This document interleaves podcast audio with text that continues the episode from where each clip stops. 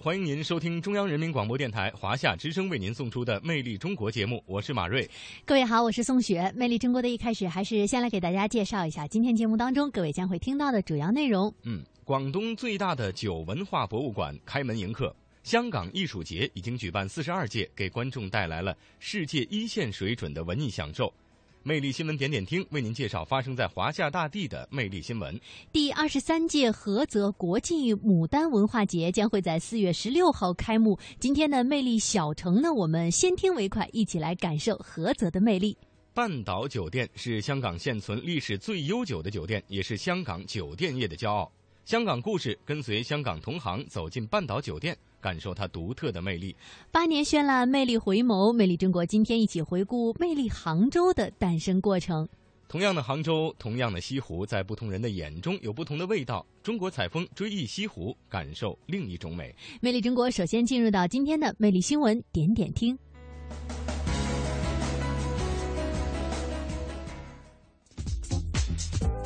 魅力新闻点点听。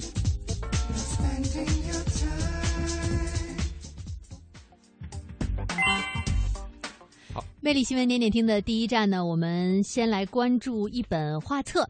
我国第一部双语国家形象画册《美丽中国》近日呢是正式出版了。这部书呢是采用了中国文化当中五行、五色与五方的概念，来统领中国典型的地理景观、文化传统、人文特色、生态文明以及科学发展等一系列的话题啊。而且呢是采用了黄、红、黑白、青这五种颜色来表现中国家园的。仁厚、温暖、坚实、和平与开放。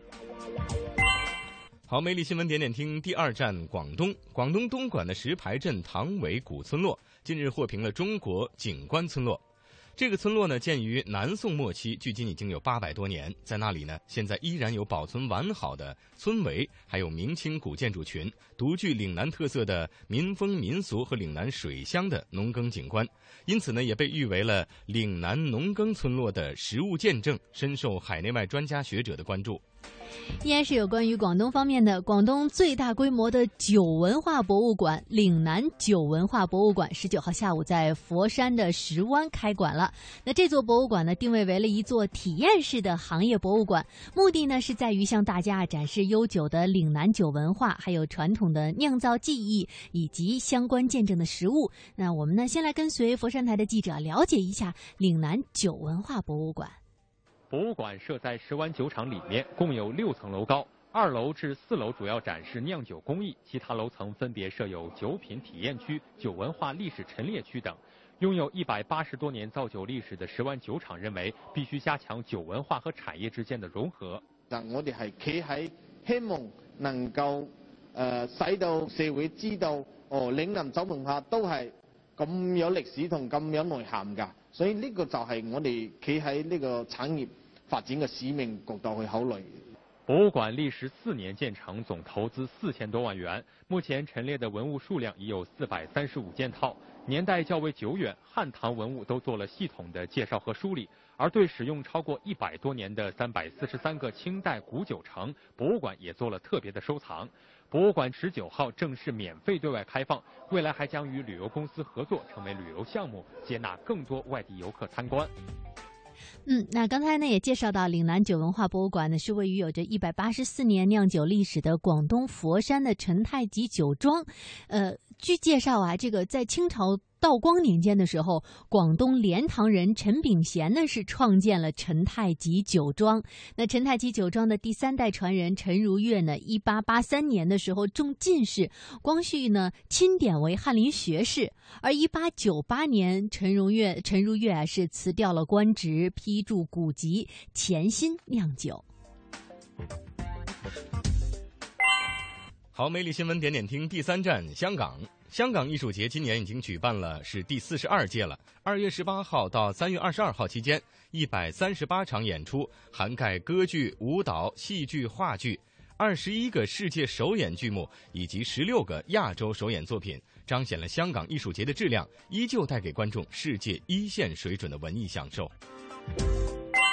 魅力新闻点点听呢，我们再来关注一组其他方面的魅力新闻。三地同唱盛世曲，携手共筑中国梦。二零一四年京津冀河北梆子优秀剧目巡演北京站将以四月九号的一台河北梆子名家名角演唱会拉开帷幕，而这也是京津冀三地河北梆子首次以剧目展演的形式携手在北京同台演出。再来关注一下青海，十九号，青海省旅游局规划建设处。城市区域规划博士孟彩虹表示，青海目前已经有百分之六十的三 A 以上的景区实现了非遗文化进景区。地处青藏高原的青海省，自然风光雄奇壮美，少数民族集中，多种宗教并存，这就形成了青海文化多元化的局面。近年来呢，青海持续推进文化与旅游的深度融合，在二零一三年。共有超过一千零二十一万人次的国内外游客到青海旅游，实现了旅游总收入一百五十八亿多元。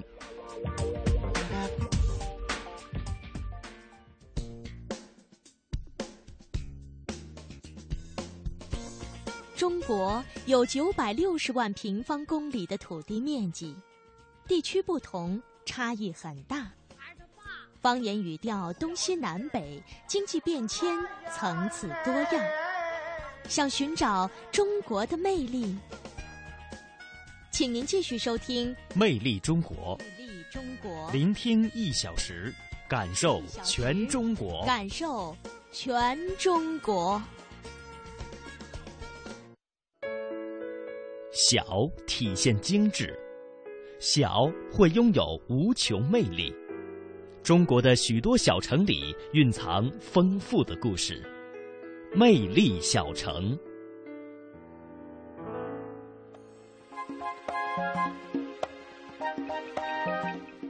聆听一小时，感受全中国呢。接下来呢，进入到今天的魅力小城。第二十三届菏泽国际牡丹文化节呢，将会在四月十六号开幕。在本届的开幕式上啊，不再按照历届举行大型文艺演出活动，取而代之呢，将是三十一项以群众喜闻乐见、具有地方特色的演出活动。没错，大家都知道，菏泽是著名的中国牡丹之都、书画之乡、戏曲之乡、武术之乡、民间艺术之乡。尤其以这个“曹州牡丹甲天下，国色天香冠群芳”这句话呀，是对菏泽牡丹的精辟描绘。嗯，那其实呢，在去年的时候啊，我们魅力中国曾经转播过华夏之声的大型的报道《城市新跨越》，其中呢有一站就来到了菏泽。那今天呢，我们再次来感受一下小城菏泽的独特的魅力。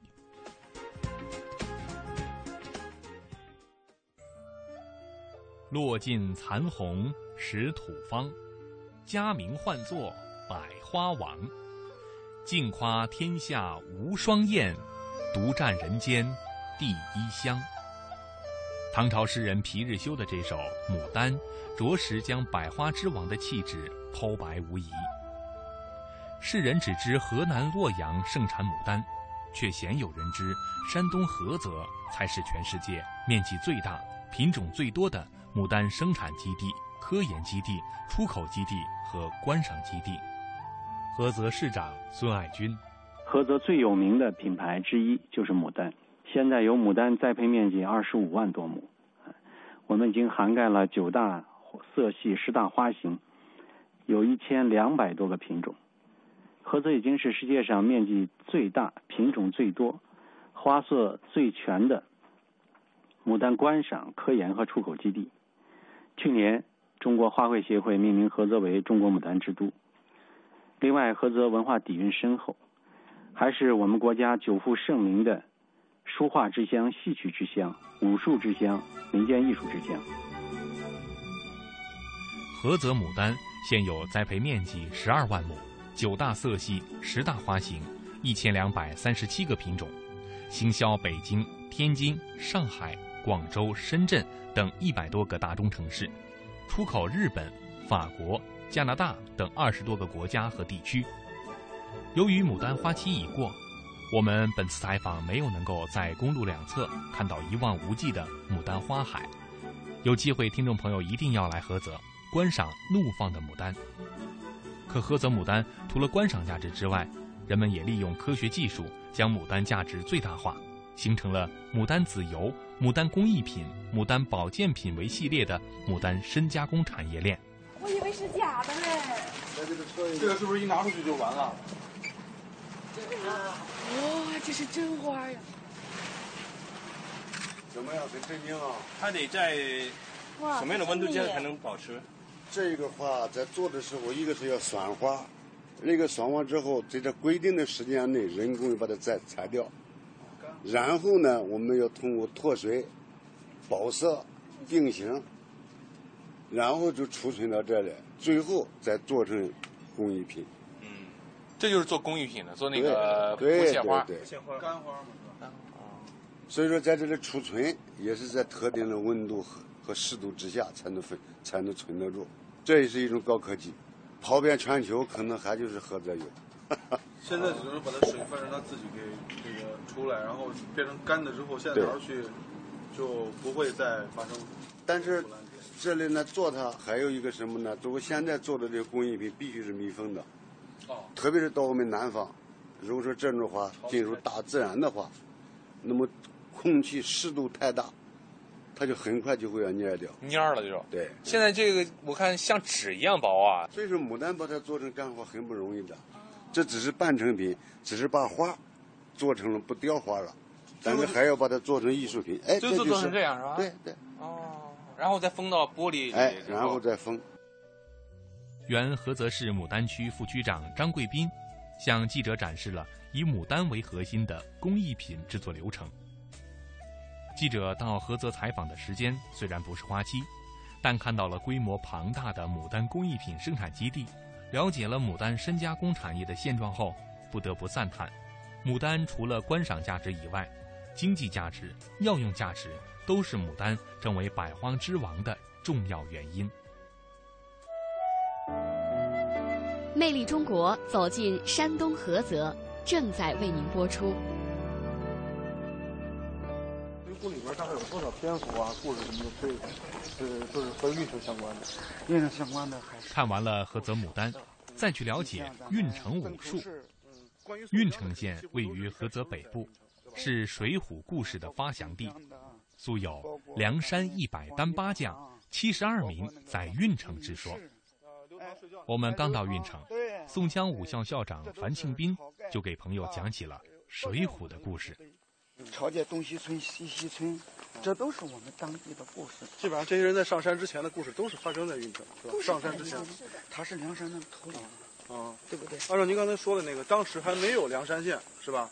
当时梁山县地理道是咱们建国以后，建国以后的五三年才有了梁山。当时那个水泊梁山是个什么概念？就是现在的您说寿张的吗？不是，它就是梁山这一片。那个时候没有梁山县，哦，没有梁山县，那时候就是水泊嘛。咱们这一块整个都是黄河泛滥区，啊，叫大泽、居居域也。我们为什么叫河泽？啊，这个版图，这一块梁山八百里水泊，就是说明这这一带嘛，它是水，哦，就一个孤山。北宋末年，宦官当道，民不聊生。山东运城以宋江为首，聚义梁山的一百零八将，行侠仗义，劫富济贫，除暴安良，令朝廷宦官闻风丧胆，彰显梁山一百单八将石破天惊、豪气干云的忠义壮举。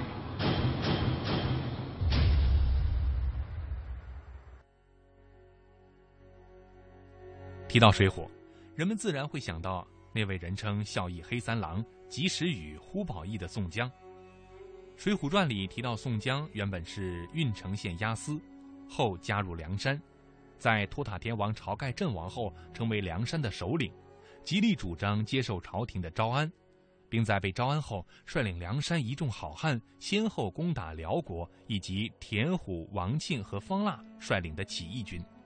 回朝后不久，被奸臣高俅用毒酒毒害而亡。今日乃黄道吉日，焚香祭天，愿众兄弟情同手足，唯义是举。要想让我梁山泊兴旺发达，永立于不败之地，光靠一个义字尚且不够。我等聚义梁山，为的就是除暴安良，替天行道。除暴安良，替天行道。宋江在历史上确有其人。宋江为人忠义，可导游告诉我们，除了忠义之外，宋江的武艺也十分了得。宋江当年从老家宋家村离开之后，先开武馆，后做押司。当时的武馆规模，相对于现在的武校，肯定没办法比，是小班制，收二三十名徒弟，平时就在院子里习武。这是一个典型的北方建筑，它有四个偏门，门上面您仔细一看都有题字，这也是水浒文化的一个体现：忠孝、信义、天道、勇略。这天道就是天道酬勤，勇略就是有勇有谋之意。那忠孝和信义自然不用说。北方四合院它有东西厢房和正房之分，东厢房为上房，是古代武馆的弟子们习文的地方。那时候的学生不叫上学，称为求学。为了表达对老师和学问的尊敬，都要席地而坐。这墙面您看放了一些石具，您可以猜一下这是做什么用的？这是练臂力的。对，在这幢典型的北方院落内，摆放着各种习武器械，长的如刀枪剑戟，短的如飞镖暗器，当然也少不了木桩及石锁。大家一时兴起，也纷纷比试起来。哑铃，哑铃，这有多少斤啊？这样？这个三十斤。三十斤。其中最有名的一个，这叫石质子。最有名的就是这个同治九年正月修，三百四十斤重。这是武状元张献周当年用的，我们从状元张楼的祠堂前请来的。哎，我一定要把它举起来。怎么可能？离了地就算了。很不现实。你可以提一下那个。哎，不行不行不行不行！据导游介绍，举石锁、练木桩。意在打牢基本功，而在小有成就之后，院落二层里一处神秘的小屋里，真正的考验。就在那里。您这东西厢房的二楼，您可以上去看一下，房梁上悬了一些悬起的扁担。因为古代武馆的学生们，他们住宿的是没有床睡的，初入学要打地铺，练到一定程度，睡到那种稍宽的长凳上，再到一定程度就睡到悬在房梁的扁担上。在雕侠侣上面，小龙女睡在长那个绳子上，这在古代是完全可以做到的。现在的呃有学生能做得到吗？呃，现在。我们有几个教练可以睡在那上面，就是这样，腿翘着，然后完全不会掉下来。那扁担睡不着啊！但是一翻身就掉下来了。就是不让你睡着的，要时时刻刻保持警惕。谁上来睡一下？哦。会塌下来吗？就以以前高手就这样睡觉。进来，来一个。来一个，试试。断了！天哪！断了！嗨！这能平衡得了吗？现在就想睡觉是吗？对。是啊。你躺一个。嗨！掉下来呀！哎呦，别砸着，这都是文物啊。这是练一指禅的。哦，身体成为一个一字，那个脚翘起来，那个翘不起来，翘翘下来人就翻掉了。那就仰过去了。现在这一条是长大概两米，宽有十公分吗？十公分左右。十公分左右。就是说，如果功夫练得好的，可以在上面睡觉。对。要练多久？需要最少两三年的时间。难在哪呢？难在很难掌握平衡，人稍微一动，它就会掉下来，更何况你要睡着。它这个就是锻炼人的一个身体平衡性，还有一个吐纳。你那个呼吸不稳了，人就不稳了。它这个是要练吐纳的。留恋秦淮河边江南小调的优雅。欣赏塞外草原万马奔腾的热情，拥抱乡间古老民居的白墙灰瓦，抚摸古城王府宅院的古树幽兰，在行走间感受华夏大地的博大精深，在聆听时体会中华文明的深邃悠远，魅力中国。风景如画。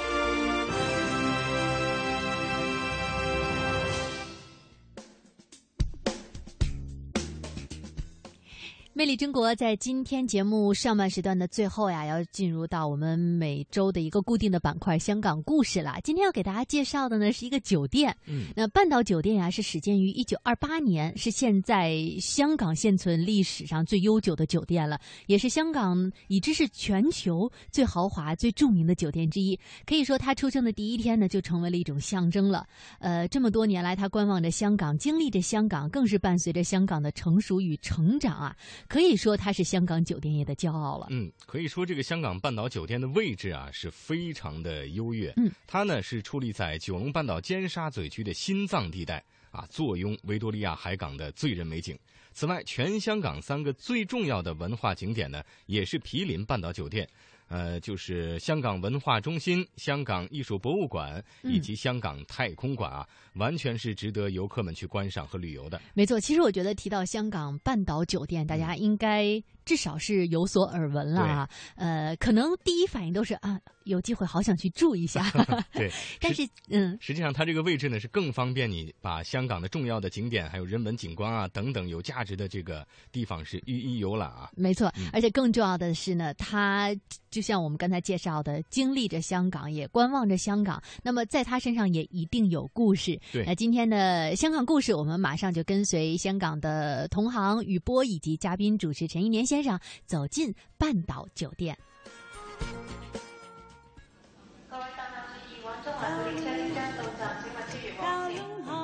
传统现代相映成辉。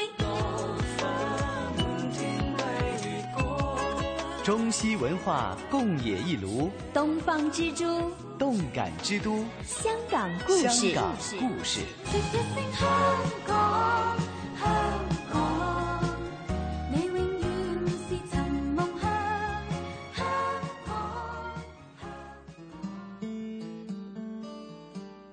半岛酒店曾经有远东贵妇的称号，是当时全世界最先进及豪华的酒店之一。成为富豪及社会精英的热门社交场所，位于九龙尖沙咀舒适巴利道二十二号，面对维多利亚港。它是香港现存历史最悠久的酒店之一。若以始建的一九二四年计，今年已经踏入九十年。基于其极为珍贵的历史价值和建筑价值，半岛酒店被评为香港的一级历史建筑。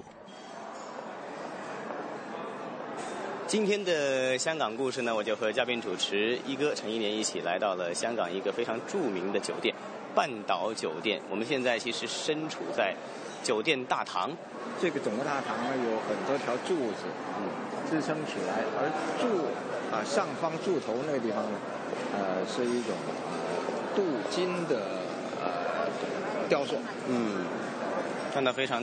惬意的一种感觉，在这个尖沙咀的海旁。其实我们现在身处的这一这一栋楼啊，嗯，这个大堂这一栋楼其实是属于它的第最早期的这个建筑，的楼下。一直没有变，对吧？但是它的外观就变了啊，嗯，你看看啊，从外边看去啊，嗯，呃，它有一个高耸起来的部分啊，对对对，这个是新建的，嗯嗯，这个是在九十年代才建。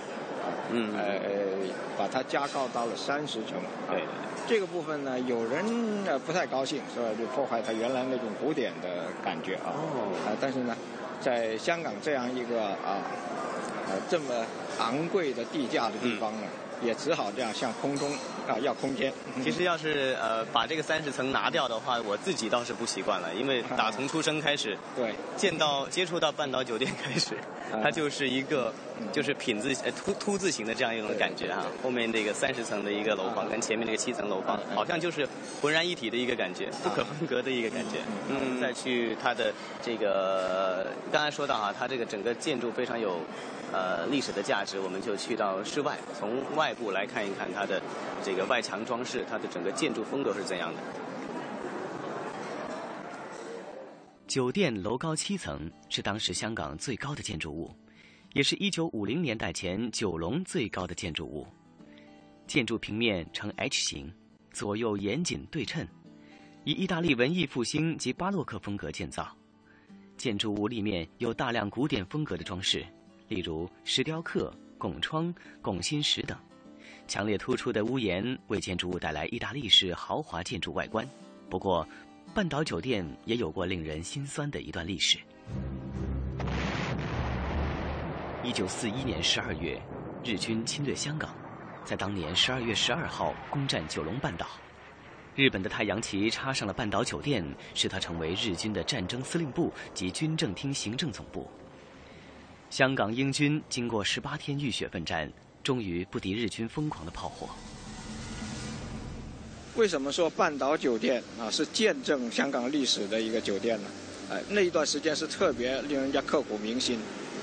呃，那是在一九四一年啊，一九四一年的十二月八日，呃，日军侵占了香港，叫侵入了香港，在十二号这一天就占领了半岛酒店，并且呢就在这儿呢，把它设为它的呃日军总部啊和行政中心。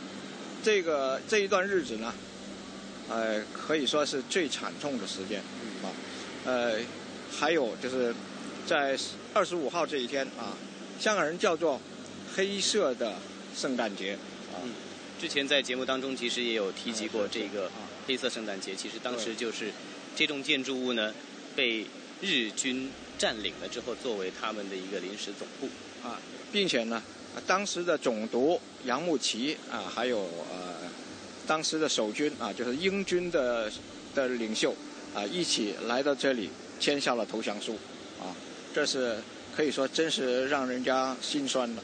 嗯，后来，呃，日本投降了。那一九四五年，日本投降了。呃，港英政府重新收回了香港啊，并且啊也接收了这个酒店。当时呢，就呃把这个酒店作为无家可归者的一个呃住所啊，就是整个已经就有有。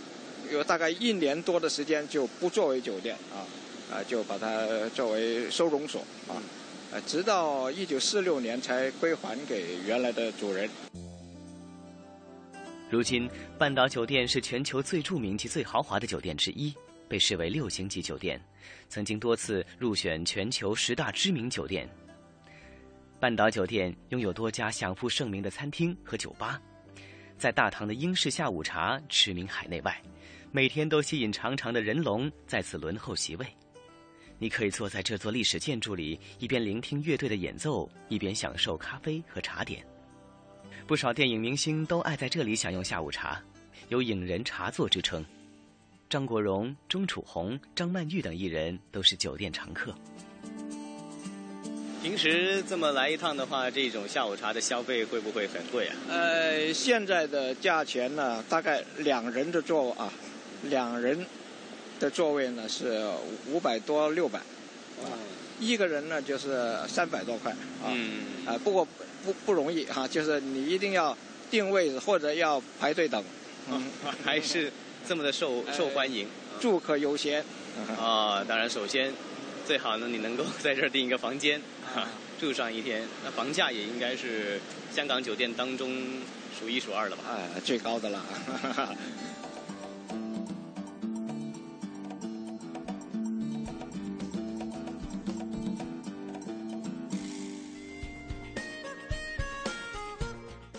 那刚才呢，我们是跟随香港电台普通话台的同行啊，雨波以及嘉宾陈一年先生呢，一起啊去感受了一下半岛酒店啊。呃，以后呢，大家如果有机会到香港啊，不管会不会能不能住进半岛酒店啊，但是至少知道这座酒店的那么深厚的历史，还有呢，它周边可以感受到的香港的氛围和气息啊。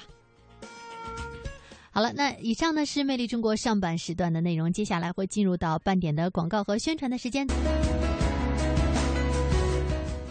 好的，听众朋友，欢迎您继续收听中央人民广播电台华夏之声为您送出的《魅力中国》节目，我是马瑞。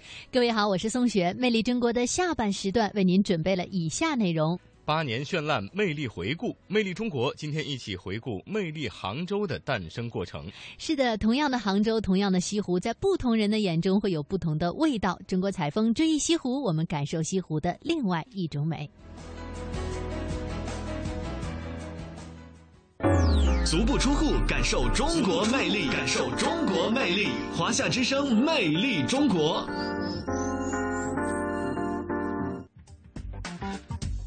魅力中国今天呢，依然是一个我们近期的特别节目《八年绚烂，魅力回眸》。那今天要给大家介绍的这位呢，依然是姚澜。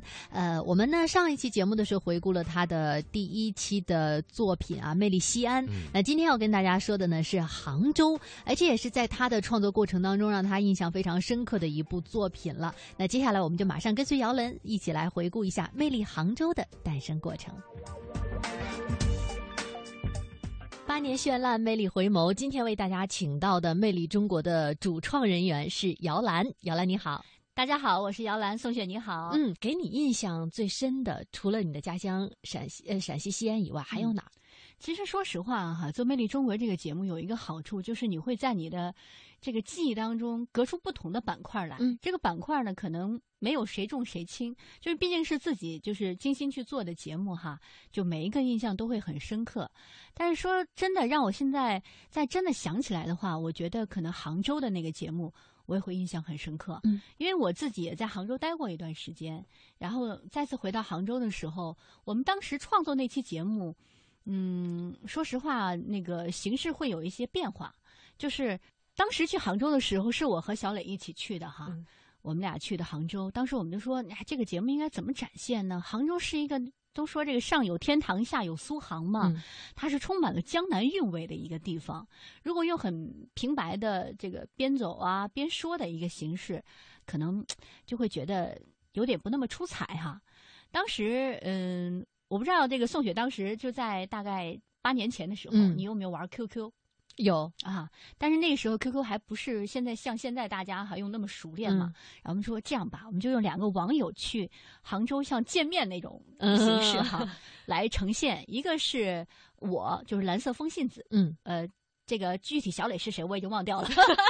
不记得他了，就是他们在网上相约说我也要去杭州，但是两人没有约定在哪个地方见面，因为彼此网友之间没有见面，就说我们看缘分吧，嗯在哪儿遇见就在哪儿遇见了哈，然后两个人就同时往杭州出发。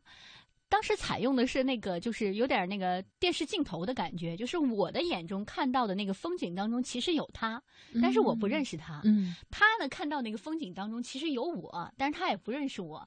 然后我们就在网上发博客，就是用这种方式哈，发了博客说我在正在苏小小的墓前呐，在这个什么断桥残雪啊，就以这样的方式来呈现的。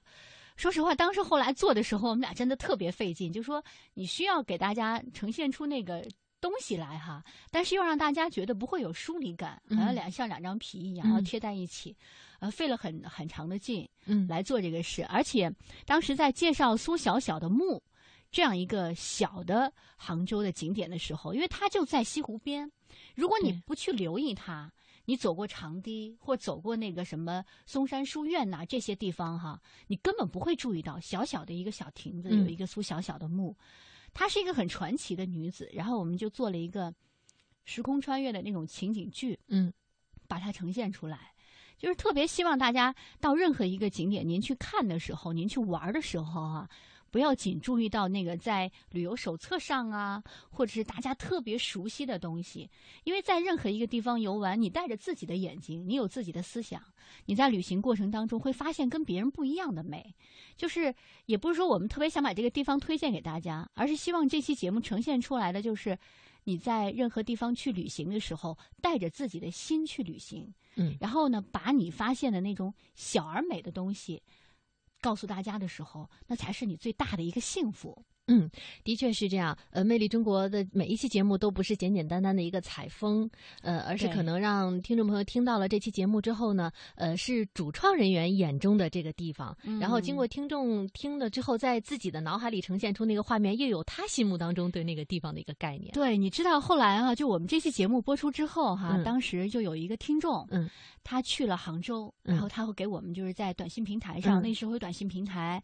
呃，留言还给写信，拍了一张照片过来，就说是那个呃，我去了你跟那个小磊去的那个杭州，我在苏小小的墓前还拍了一张照片，就说呃，在那个地方再拿出你们的节目录音听的时候，就特别有感觉。嗯，哎，我就觉得这可能是我们节目所需要达到的一个目的啊。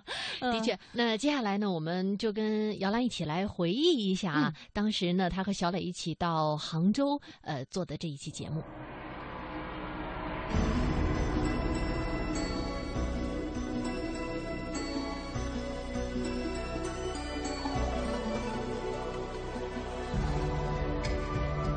杭州，秀丽、淡雅、精致、温馨、和谐的景观氛围，孕育了无数优美动人的传说。中国四大民间爱情故事中，就有《白蛇传》《梁山伯与祝英台》这两个家喻户晓的传说诞生在杭州。大诗人白居易说：“江南忆，最忆是杭州。”杭州长期以来被人们认为就是人间天堂，仿佛美丽的邂逅就应该发生在这个地方。今天，我们带您走进杭州，旅程就从一次网络聊天的邀约开始了。嗨，蓝色风信子，你在吗？爱睡觉的鱼，我在。呵。我放假了，放暑假了，准备去杭州玩。是吗？太好了，杭州的西湖很美呀。是呀，我会发照片给你的。谢谢。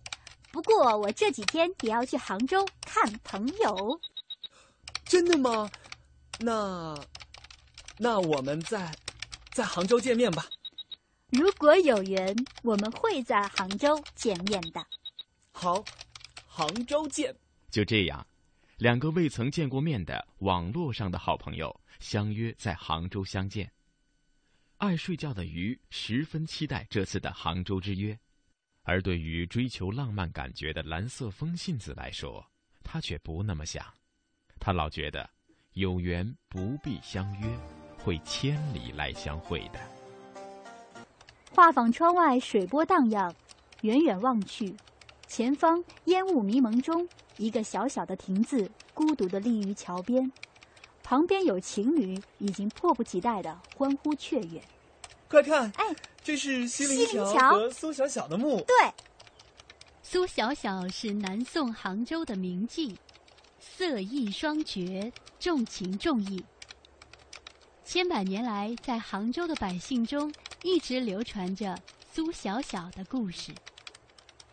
杭州的姐妹们认为，苏小小是能够保佑女性平安幸福的。郎骑青葱马，妾乘游碧车。何处结同心？西陵松柏下。依稀仿佛又听到了这首中国南朝古来的乐府民歌《钱塘苏小歌》。听导游张小姐说。这描写的就是苏小小跟阮玉在西泠桥相会的情景。那西泠桥的话呢，它因为坐落在西泠坡边上，所以自然而然就叫西泠桥了。因为苏小小在这里呢遇上了他的爱人阮玉。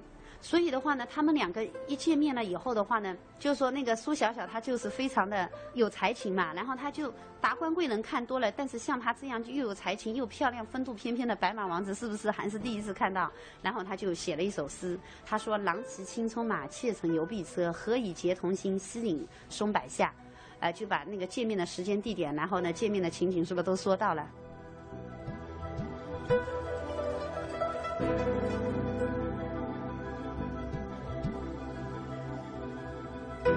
岁月不居，人事变迁，西泠桥的始建年代已经无从考证，但是它却是连接西湖上北山和孤山的重要桥梁。而如今的西泠桥，因为苏小小的缘故，便有了西湖第一情人桥的美称。而此时此刻，我们的男主人公爱睡觉的鱼，正依在苏小小墓边的木材亭，给蓝色风信子发 email。嘿，风信子。我现在是在木材亭，这里就是著名的杭州西湖西泠桥。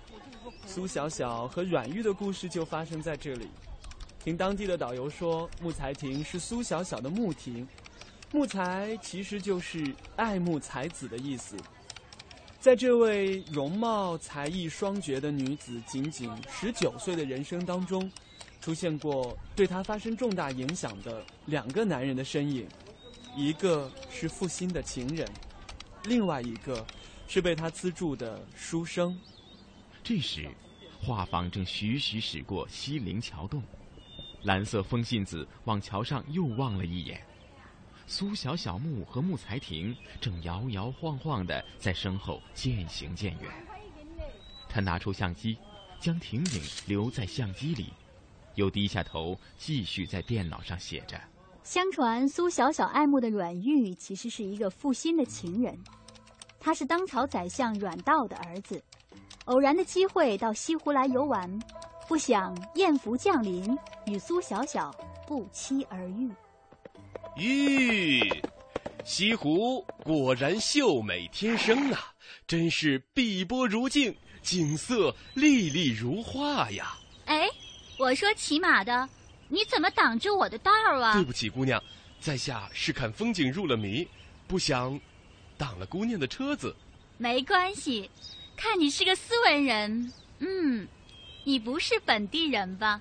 在下阮玉，是来西湖游玩，敢问姑娘芳名？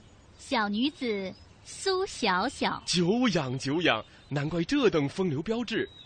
早闻得姑娘才情不让须眉，今日有幸得见芳容，真是三生有幸啊！不敢不敢，小小也就是青楼的一个弱女子，何足轻重？多谢公子夸奖。如若公子不嫌弃，请明日到寒舍一叙。姑娘请上，阮玉明日一定前去拜访。郎骑青葱马。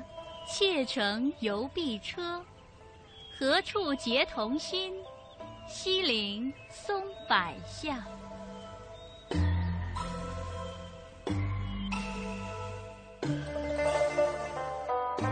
两人情投意合，时常相约纵情西湖的山水之间。不知不觉过去了三个月，阮玉的父亲催阮玉回去，两人只好就此告别。而另一个真正让苏小小名垂青史的重要人物，也在这个时间出现。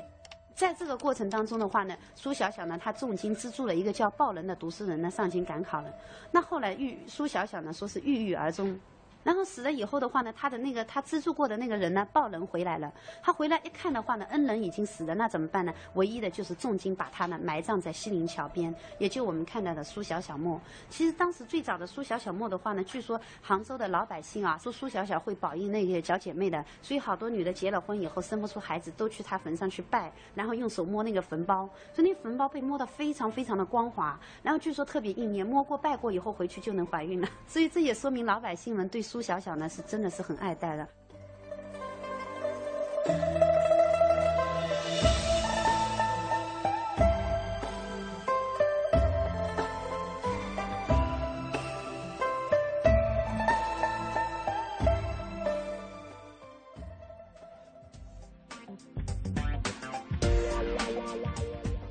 刚刚呢，我们是跟随姚兰一起回顾了他所创作的《魅力杭州》。那今天的中国采风呢，我们依然要说杭州。嗯，同样的杭州，同样的西湖，但是真的每个人眼中可能会有不一样的感觉啊。比如说坐在我身边的这位，是呃，杭州这个魅力西湖，我也做过一期啊。其实对于这个西湖，包括这种历史的景观啊，嗯，呃，我感觉啊，每个人在看待他们的时候，都有三个不同的角度，还有。印象，比如说这个啊，文学印象，嗯，然后接下来呢是历史印象，在这个过程当中呢，可能会产生你的个人印象，嗯，先说文学印象，对于西湖来说可能比较简单，大家都听过这个许仙和白娘子的故事嘛，嗯，啊，为了这个真爱啊，对，呃，对抗世俗，但是最后呢被世俗击倒，也就是被这个法海啊封在了雷峰塔之下，嗯，可能人们对于西湖的这个印象就是这里发生过一段凄美的爱情故事，嗯，但是西湖呃西湖虽然目睹了这样的爱情故事，但是只能。被掩盖在它的这个水面之下，因为它毕竟只是一个湖。但是今天人们可能去西湖呢，会凭吊那种啊，我去真追求那个真善的那种爱情的时候，可能会想到西湖。这个也许是大家的呃对西湖的这样一种文学印象啊。但是还有一种观就是印象呢，就是历史印象。所以历史印象呢，可能就是相对来说比较真实的印象，因为包括西湖也好，甚至包括长城也好等等，它都是一个历史的遗迹嘛。呃，当中包含了历史，对，包含了很多历史当中那些。真实发生过的事情，今天虽然我们没办法再去考证了，但是呢，相对来说，呃，有一些科学的观点，也许是最接近真实的。比如说这个西湖啊，我在做这期呃追忆西湖的时候呢，可能就是用的这个历史印象比较多。嗯，呃，因为其实大家不太清楚啊，西湖最早是干什么的？西湖呢，在形成了这个呃当时的这个远古时期的泻湖之后呢。并不是说被人们去呃参观也好啊，或者是去游玩这样一个风景之湖。嗯实际上西湖最早呢，它是一个驻地的首长为了解决当地百姓的饮水、种田这样一个问题，而饮水不断扩建。以致到最后呢，发展成了一个大湖，是西湖啊。后来呢，像点水库的样子。呃，对对对。后来因为经济发展起来了，文人骚客去的多了，嗯然后伴随着这样一个壮美的西湖呢，才有了那么多的诗篇，才有了后来的这个文学当中的西湖。啊而我的这期节目当中呢，实际上说的就是这个。呃，西湖的历史比较多一些，可能没那么美，嗯但是相对于来说，它是更加真实的一个。我觉得可能就是男人和女人不同的一种审美。嗯那女生呢，可能更加的感性。刚才我们跟姚兰一起感受了魅力杭州。嗯那接下来呢，我们就来跟马瑞一起感受一下他理性角度的为大家带来的呃追忆西湖。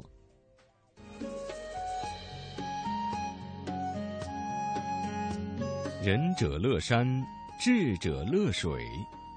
面对山水形胜，古代圣贤亦难免动容。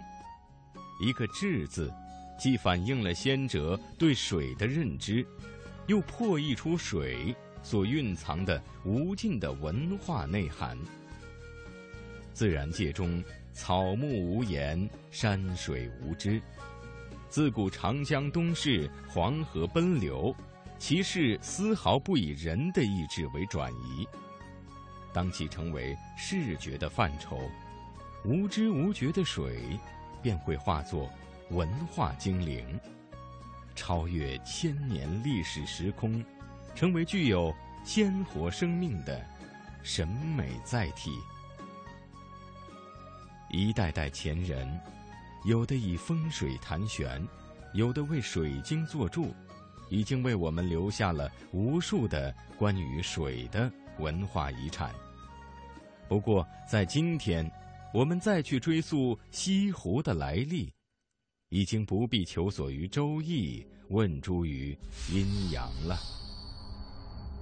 在侏罗纪末期至白垩纪时期的西湖地区，正处在强烈的火山喷发期，炙热的岩浆。不停地从岩缝中喷涌而出。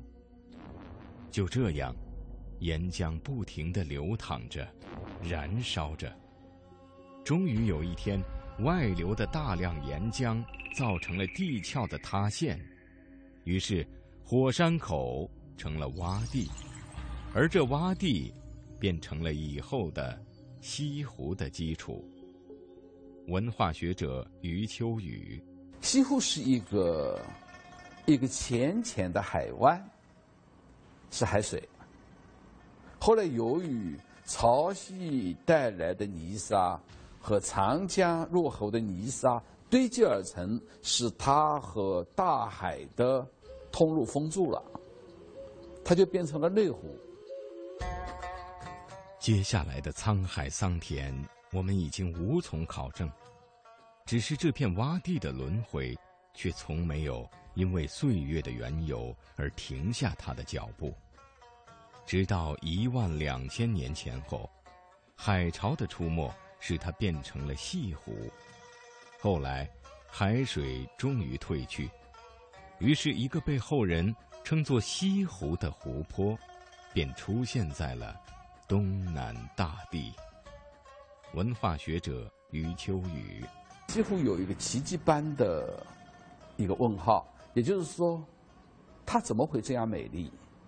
它为什么变成奇迹呢？就是它不是天造地设的美景，它不是黄山，它不是张家界，它不是长白山的天池，哎，这些都是天造地设的美景。西湖不是。文化学者曾仕强，第一个，西湖的水一年比一年清澈。这是不简单的事情。西湖的面积一年比一年加大，这 根本是不可能的，怎么可能呢？人家只有缩小啊。但是请注意，这样的个内湖，显而易见，它一定是年年蒸发，天天蒸发。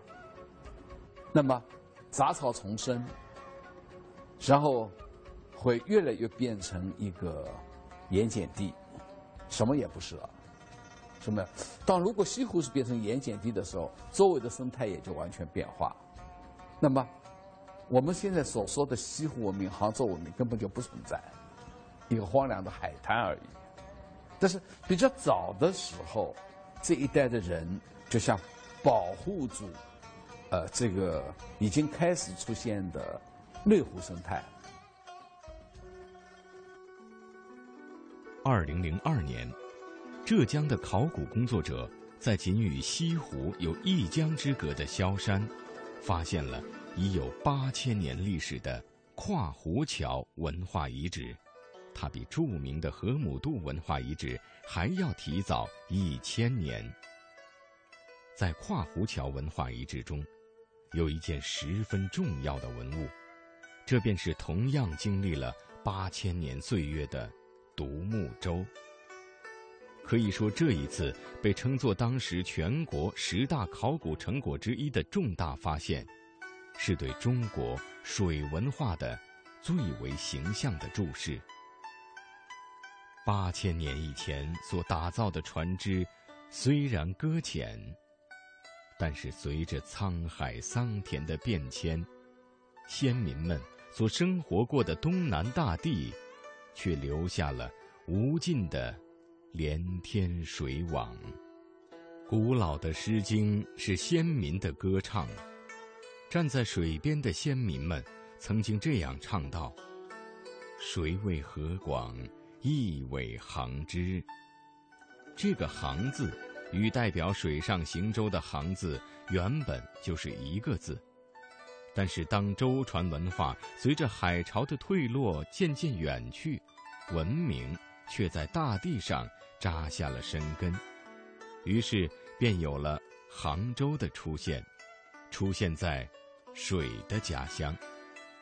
文化学者余秋雨，那么特别是在公元七世纪的前期，隋炀帝挖运河的时候，把杭州作为运河的一个终点。那个时候，大家就认真来对待了，认真来对待了，就是努力的希望能够用呃堤坝把湖和海隔开来。其实这件事情很早就做了，钱塘就是当时的一个堤坝，就把它隔开来。接下来呢，就是一定要努力的用运河的水来冲这个湖水，让它变淡，越来越淡。然后再把这个淡已经淡了的湖呢，做了六个井，通向人口聚居的杭州。六井，所谓六井。西湖，湖水虽浅，却深不可测。西湖，面积不大，却云水无垠。中国传统文化中的许多精彩。高雅如西湖的诗词，通俗如断桥的传说，以及雅俗共赏的林林总总，正是自西湖云水而来。西湖不仅仅是西湖，西湖是户盈罗绮。南宋在偏安的同时，却也创造了繁荣的经济和灿烂的文明。西湖是东南佛国。一年一度、历时三个月的声势浩大的乡试，便是足证。西湖是唐诗宋词，楼观沧海日，门对浙江潮，忆江南，最忆是杭州。欲把西湖比西子。西湖是勾栏瓦舍，汤显祖、关汉卿、李笠翁、弘毅。都在西湖这个舞台上有过充分的表演。中国民间的四大故事，其中两个故事的发生地在西湖，《白蛇传》和《梁祝》。西湖是沧海桑田，从海水侵蚀的泻湖，到可灌溉之湖、鱼虾之湖、饮用之湖，直至审美之湖。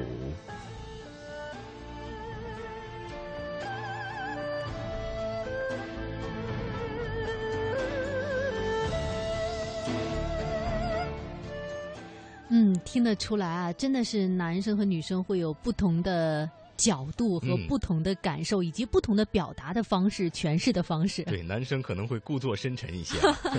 其实真的是这个西湖的历史，呃，给人的历史印象啊，嗯呃，完全不是我们想象当中那么浪漫的一个湖泊啊，嗯不是那么多故事缠绕。它其实很简单，就是一个为了老百姓吃水、为了老百姓能够灌溉的这样一个湖。但是，呃，随着这个地区西湖地区、杭州地区的这个不断的发展啊，西湖嗯慢慢开始承载了这个文化，慢慢开始承载文明，呃，一一直到今天的历史成为了一个我们就是历史文化当中的一个这样一个瑰宝。嗯，的确它。的发展是一直在见证着这个杭州地区的历史的变化。所以啊，多彩的魅力中国，每个人眼中都有独特的美啊。那以上呢就是今天魅力中国的全部内容，感谢您的收听，下一。